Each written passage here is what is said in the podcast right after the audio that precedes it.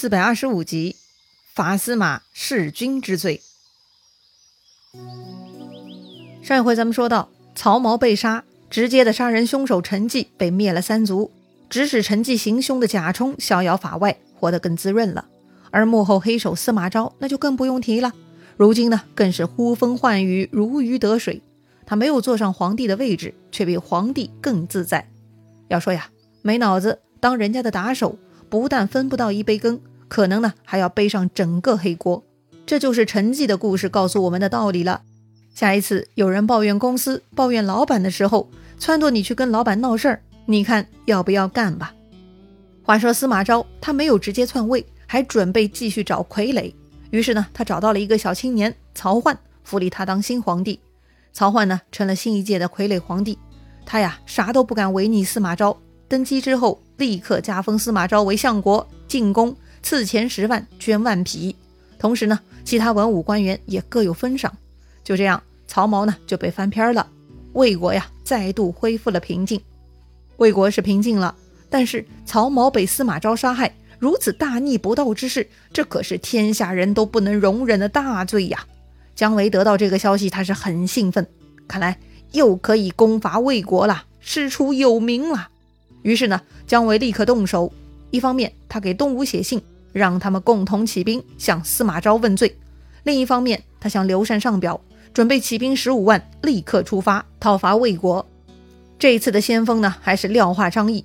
同时呢，准备了几千辆车，车上装着木板箱，这就出发了。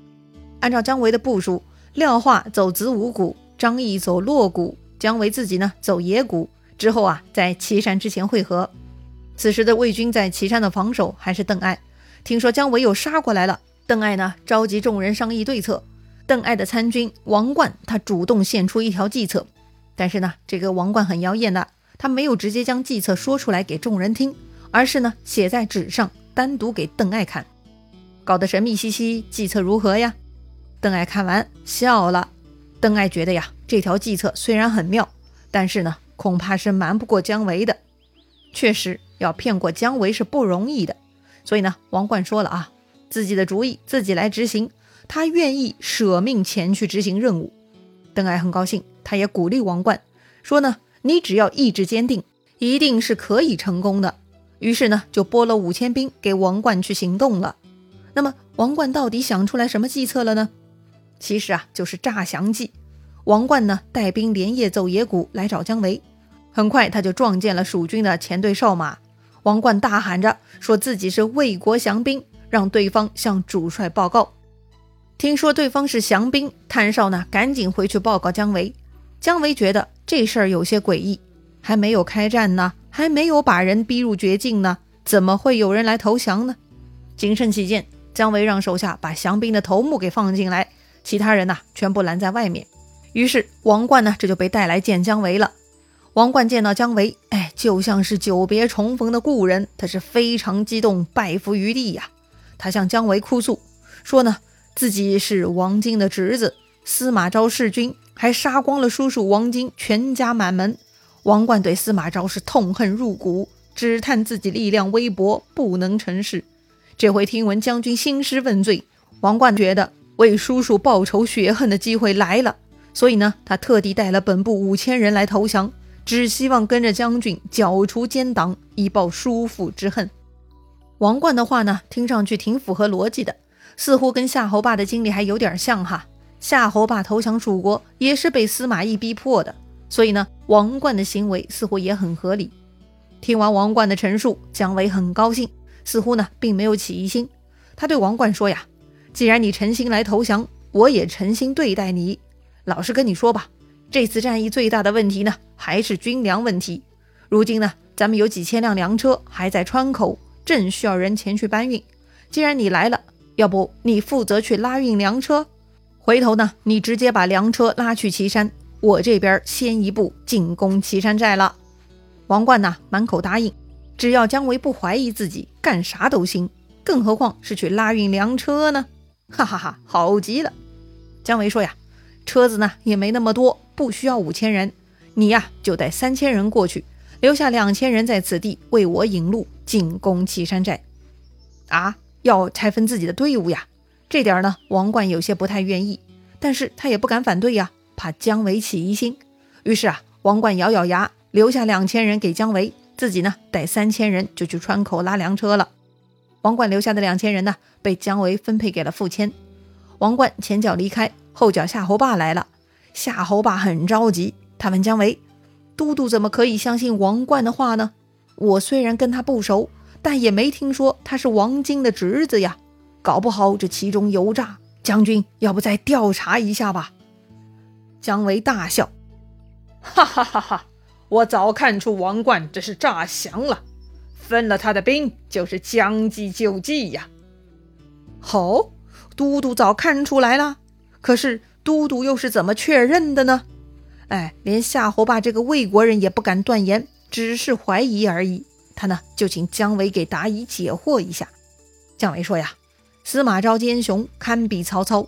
他既然杀了王荆，灭了他的三族，怎么还会留下王荆的亲侄子在关外领兵呢？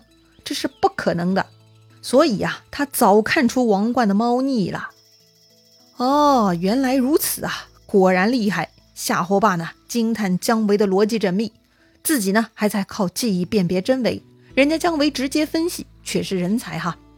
打发走了王冠，姜维呢并没有出兵，他本来就是骗王冠的。姜维不出兵，但是呢他派人在路边暗暗埋伏。姜维料定王冠呢会派奸细去联络邓艾，姜维想知道王冠跟邓艾的密谋内容。果然没几天，伏兵呢就捉到了王冠派出的送信之人。这个人呢，被带来见姜维，从他身上搜出了王冠给邓艾的信。信上呢，王冠与邓艾约定，八月二十日，王冠会从小路运粮送归大寨，让邓艾派人去谭山谷中接应。好吧，那就将计就计吧。姜维呢，杀掉了这个送信之人，更改了信里头的日期，将八月二十改成八月十五。古代中文嘛，都是竖着写的，二十改十五倒也不难。日期改掉，其他不变。派人扮作魏军模样，就将这封改过的信送去邓艾大营了。邓艾收到这封信，一看，确实是王冠的亲笔字迹，非常高兴啊！既然王冠得手了，邓艾呢，立刻准备好，他要八月十五亲自率兵去接应王冠。到了那一天，邓艾呢，带上五万精兵来到谭山谷，谨慎起见，邓艾呢，派人先去高处眺望，查探情况。回报说是有无数粮车接连不断在山坳中行进呢。邓艾又亲自去看，果然如此。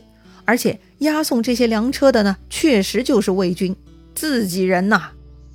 邓艾很高兴，左右将领呢也都催促邓艾出兵接应，说天色已晚，还是赶紧去接应吧。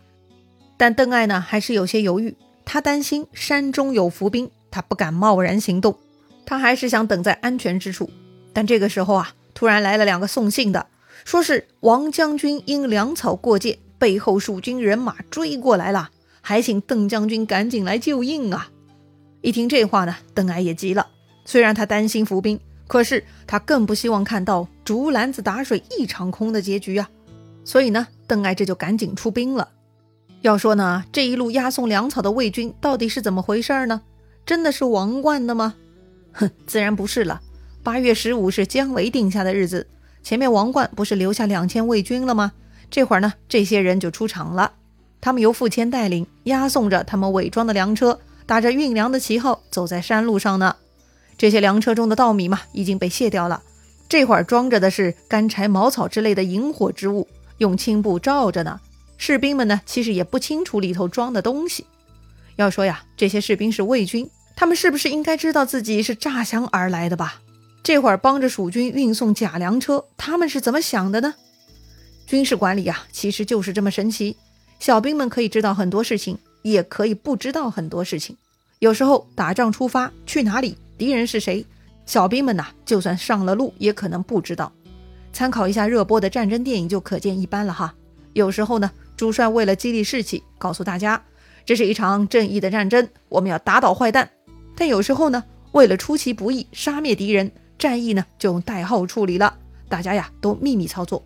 这会儿呢，运送假粮车的魏军也是稀里糊涂的，只是按照吩咐做事而已。另外呢，邓艾怀疑山谷中有埋伏，这种经验和预感呢，其实是很宝贵的。确实啊，邓艾是高手，他的感觉是一点都没错。此刻呀，姜维和夏侯霸正各自带领义军在山谷中埋伏着呢。不仅如此，当时邓艾收到所谓的王冠来信，他也回信了的。他说明自己会出来接应的。那个回信嘛，自然也落入了姜维手里。既然邓艾已经离开大寨，那么姜维呢，还要派出自己的第三路。他呢，令蒋叔带大军出野谷，跟廖化、张翼合兵岐山，要去完成本来的计划。现在看明白了吧？利用王冠的诈降，姜维呢找到了一个调虎离山的好办法，将邓艾引出来，然后自己大军按原计划进攻岐山。姜维呀，真的是太机智了。好了，邓艾上当了，他此刻呢还蒙在鼓里呢。这会儿啊，天色已经黑了，月亮也上来了。但这一天晚上的月光呢，很明亮，能见度非常高。邓艾军队啊，正走着呢，忽然听到山后呐喊。邓艾以为是王冠在山后厮杀，赶紧提速奔到山后。可是这个时候，树林后呢，就跳出了一彪军队，为首蜀将正是傅谦。傅谦纵马大喊：“邓艾匹夫，以中无主将之计，何不早早下马受死？”邓艾大惊啊！哈，难道中计了？他也顾不得想明白了。邓艾勒马，赶紧回头。但此刻周围很多车子，那些车子呀都着火了。这样一把火，想烧死邓艾吗？当然不是了。这其实呢是信号火。看到信号，更多蜀军冲出来了，将魏军杀的是晕头转向。而且呢，满山啊就听到咋咋呼呼的叫声。拿住邓艾的，赏千金，封万户侯。啊！整座山的人都要捉邓艾呀！